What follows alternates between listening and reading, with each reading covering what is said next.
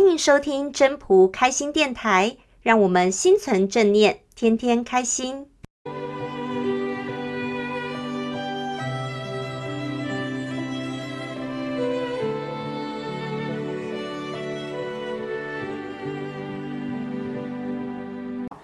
各位朋友，大家好，我是主持人 Marie。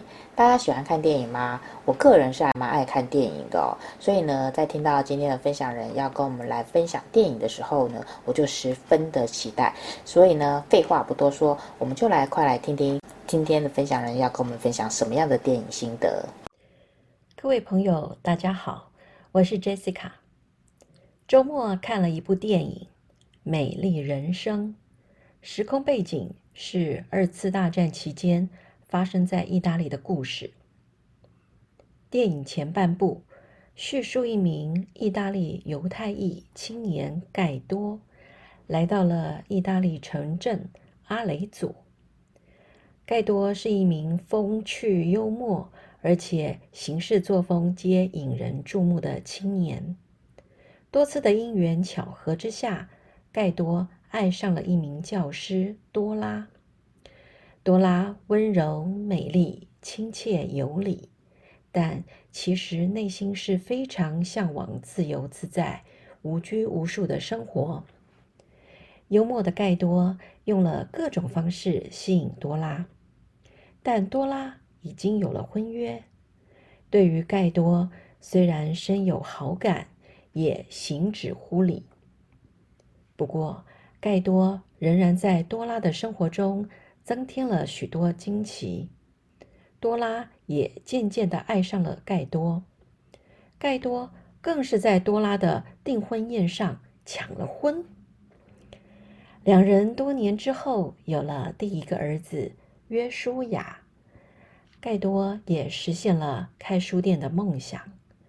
只是美丽的日子没有持续太久，这一个。犹太裔的一家人的美满生活及梦想，都在被送往纳粹集中营后幻灭。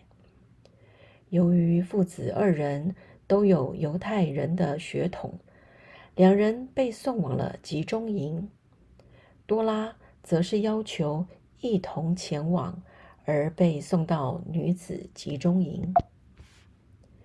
电影下半场，一九四四年。德国占领了意大利北部，控制局势，并开始迫害意大利的犹太人。天性幽默的盖多，为了不让儿子害怕，也不愿意毁了儿子的天真。盖多故意编故事、游戏来骗约书亚。他跟他的儿子说，犹太人大屠杀是一个精心编造的游戏。他必须非常小心谨慎，他们才能够赢。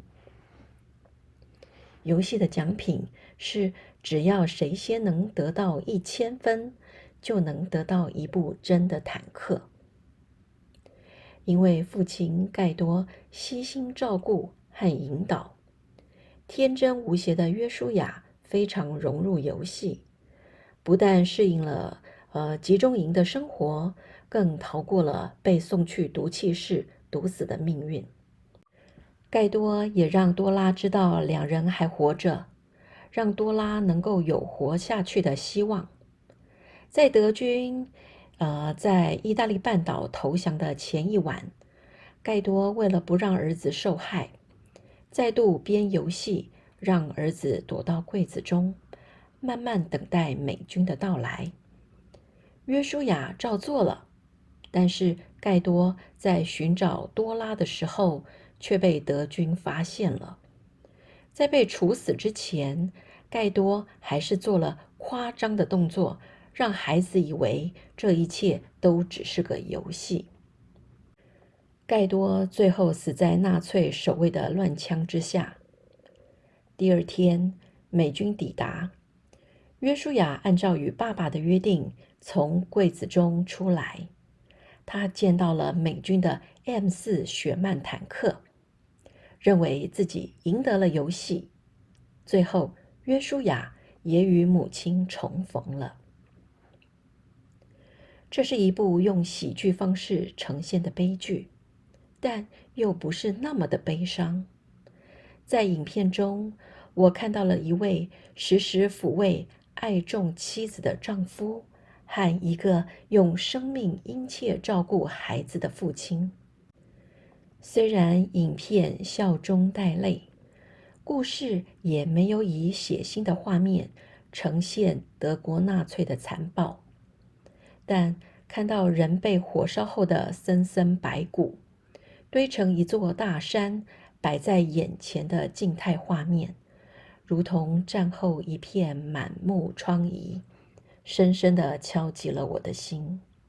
《道德经》中说道：“盖闻善射生者，陆行不遇兕虎，入军不披甲兵，兕无所投其角。”虎无所用其爪，兵无所容其刃，夫何故？以其无死地。这段话是说，善于养护生命的人是懂得趋吉避凶的，他能够预测未来的事情，以避开危险。在修行的道路上，我们称他是懂得修行的人，他的所作所为。